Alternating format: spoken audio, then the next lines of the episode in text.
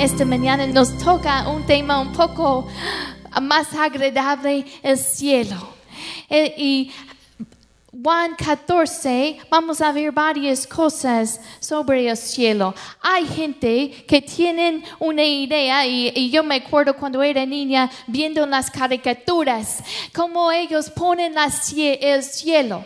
E, y, mucha gente piensa que, bueno, en el cielo quizás será un lugar de, de puros nubes, Vamos a estar tocando una arpa por la eternidad, cantando himnos para, para la eternidad y simplemente no es así. Por esa razón muchos de ellos piensan, ay, qué lugar tan aburrido, pero no entienden la verdad de la palabra. El cielo es un lugar lleno de felicidad, de gozo completo. Y vamos a ver qué es lo que dice la palabra sobre el cielo.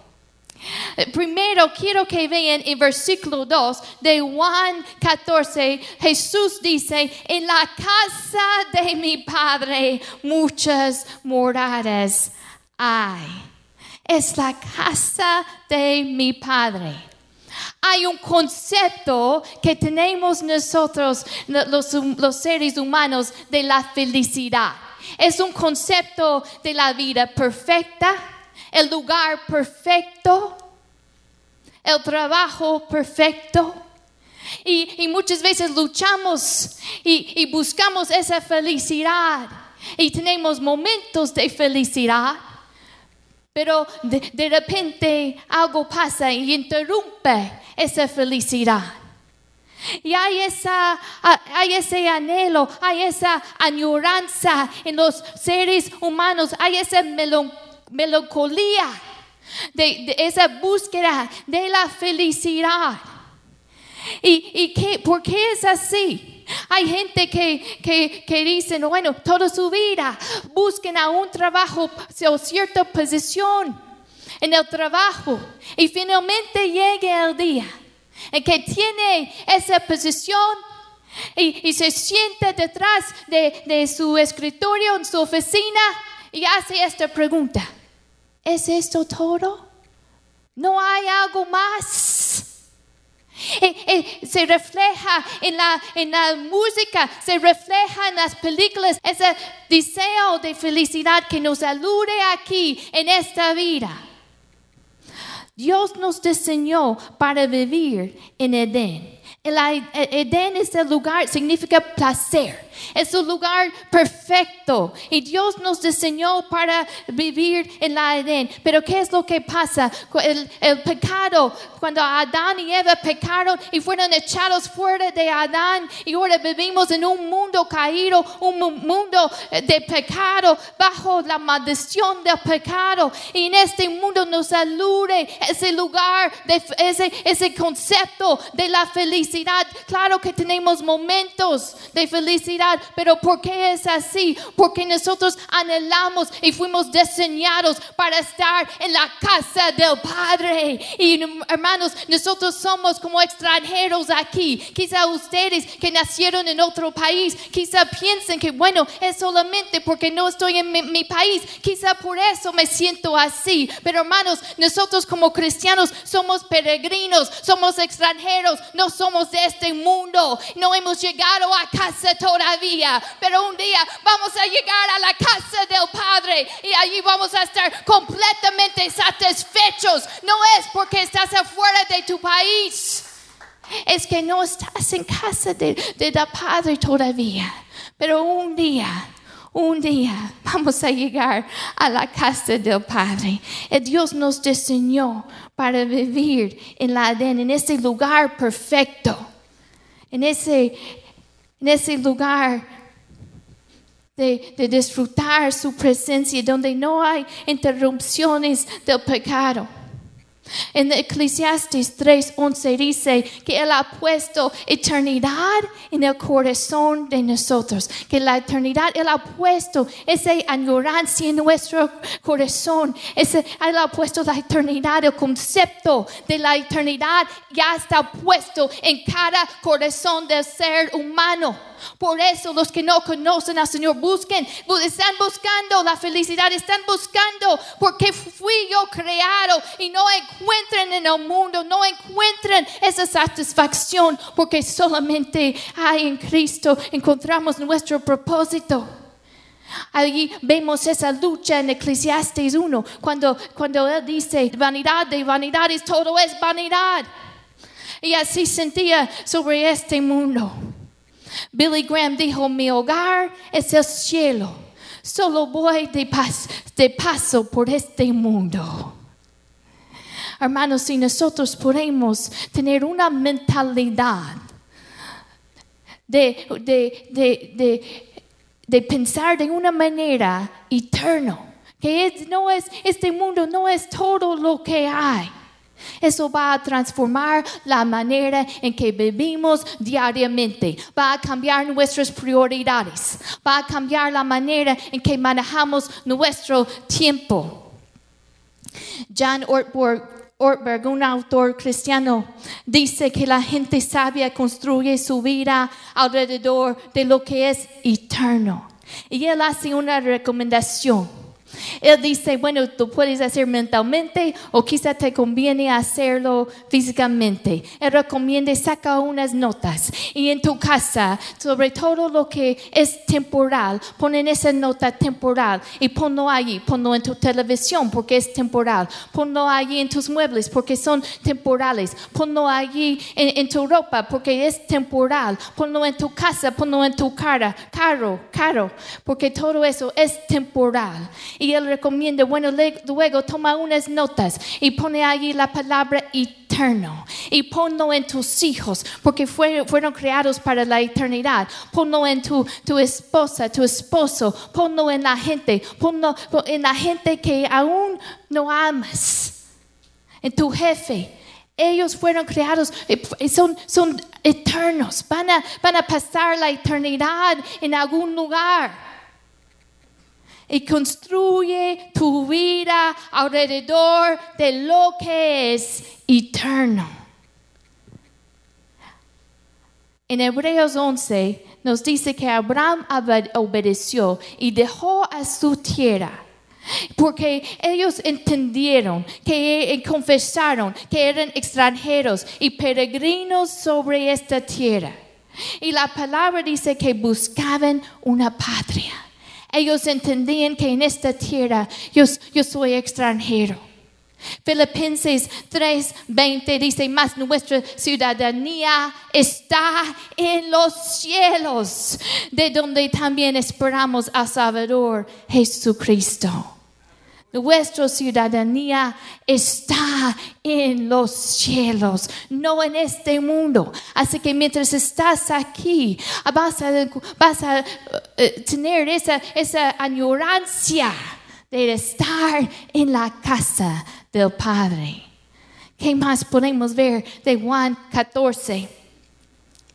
Dice Jesús, pues voy a preparar lugar para vosotros. Es un lugar preparado. Cuando yo voy a Mississippi y voy a la casa de mi abuela, ella me habla y quiere saber cuándo venimos, porque ella quiere tener el lugar preparado.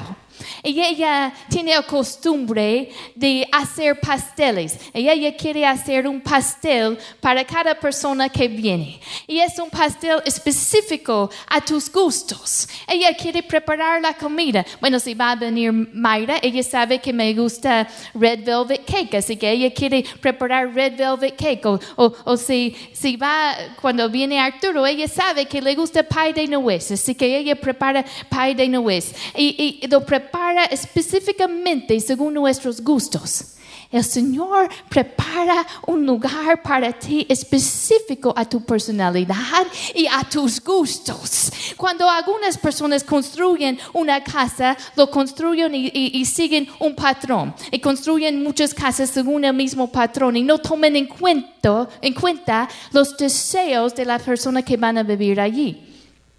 Hay otros que cuando construyen una casa lo construyen de una manera custom made y lo construyen a la medida de una. Hermanos, el, el Señor Jesucristo toma en cuenta tus deseos, tus gustos, tu personalidad y está preparando un lugar específico para ti, para tu personalidad, tus gustos allá en el cielo. Aleluya. Es un lugar preparado especialmente para ti. Custom made para ti. ¿Qué más quiero que vemos aquí? Es un lugar. Es un lugar físico. La gente realmente malentiende y piensan que vamos a estar como fantasmas en el cielo, en nubes y flotando. Simplemente no es así. La Biblia habla de ciudades. Nosotros entendemos la palabra ciudad. Una ciudad tiene cultura, tiene, tiene ¿cómo se dice? Entertainment, entretenimiento. Una, una, una ciudad tiene gente. Una ciudad tiene, tiene calles. Una ciudad tiene actividad, tiene gobierno. Una ciudad es un lugar físico que vas a, vas a experimentarlo de una manera físicamente. La palabra nos dice en, en Filipenses 3, 21 que vamos a tener un cuerpo semejante al cuerpo de Jesucristo cuando Él fue resucitado de los muertos. Así que vamos a tener un cuerpo, un cuerpo glorificado, pero va a- todavía va a ser un cuerpo. ¿Me entiendes? No vas a estar un fantasma. Vas, las cosas que vas a experimentar, lo vas a experimentar en un cuerpo, físicamente. Tú nunca has probado, nunca has comido con un cuerpo celestial. Y, y yo quiero que tomes un momento de imaginar, la mejor, bueno, no lo piensen demasiado porque se van a distraer, Eh, pero piensa en un momento la comida más rica que has probado en este mundo. Hermanos, tú lo estás pe- experimentando en este, en este mundo, en un cuerpo, en un mundo bajo la maldición de- del pecado. Pero un día no habrá más maldición y todo lo que vas a experimentar, vas a experimentar de, una, de unos sabores como nunca has experimentado en tu vida. La Biblia dice que vamos a comer. Jesús cuando resucitó de los, de los muertos, Él com- comió. Así que vamos a experimentar comida como nunca lo has experimentado en esta vida. Unos sabores, una, una comida deliciosa que nunca, que más deliciosa de cualquier comida aquí en esta vida. Vas a experimentarlo físicamente, con tus ojos. Nunca has visto eh, eh, ah, todos los colores de un mundo donde no habrá más maldición. A la gente piensa en el cielo como que todo va a ser blanco. No es así. No es así. Eh, eh, yo- la Biblia habla de naciones. Así que vamos, va a ser color y diferente. La gente van a ser de diferentes razas. Si eres, si, si, si eres, ¿cómo se dice? Si eres moranito aquí, vas a ser moranito allá. Yo voy a ser blanquita todavía. Así que vas a experimentarlo de una manera física, pero en un cuerpo glorificado. Aleluya. Jesús, eh, cuando, cuando él resucitó, eh, eh, eh, dijo a Tomás, dejó a Tomás ver a sus manos, tócame, ver a mis manos. Recuerda, Jesús podía, entró en el, en el cuarto donde ellos estaban, estaban cerradas las puertas y Jesús entró con las puertas cerradas. Vamos a poder hacer cosas físicamente que no hemos podido hacer con este cuerpo. Aleluya. Vamos a experimentarlo. Es un lugar físico. que no habrá en el cielo? Vayan conmigo a Apocalipsis 21 y 27. Hay algunas cosas que no habrán en el cielo.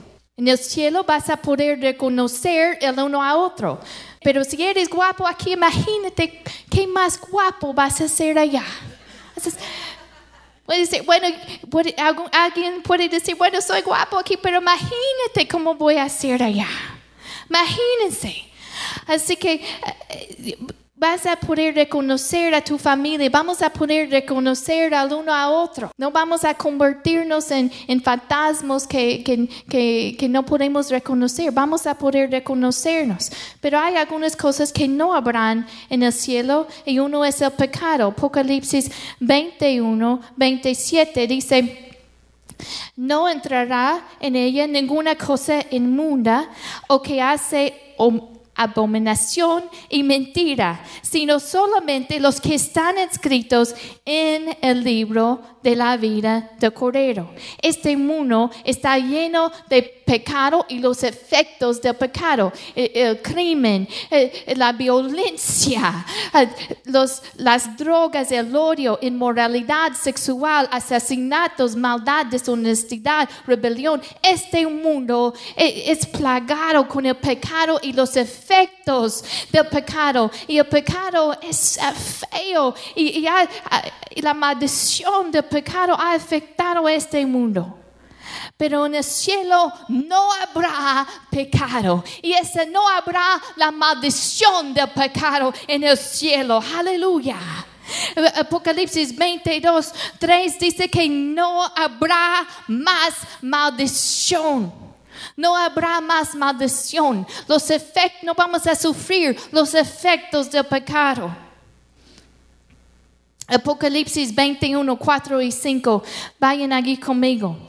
Dice, enjugará Dios toda lágrima de los ojos de ellos y ya no habrá muerte, ni habrá más llanto, ni clamor, ni dolor, porque las primeras cosas pasaron y el que estaba sentado en el trono dijo, he aquí yo hago nuevas todas las cosas. Y me dijo, escribe porque estas palabras son fieles y verdaderas. Aleluya.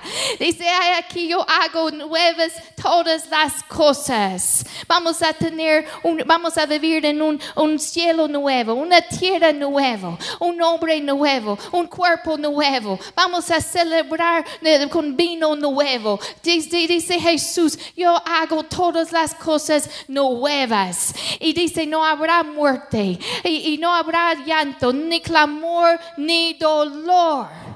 Imagina una ciudad perfecta, sin pecado, sin violencia, sin, los- maldición. No hay problemas, no hay dolor, completamente, completamente perfecto.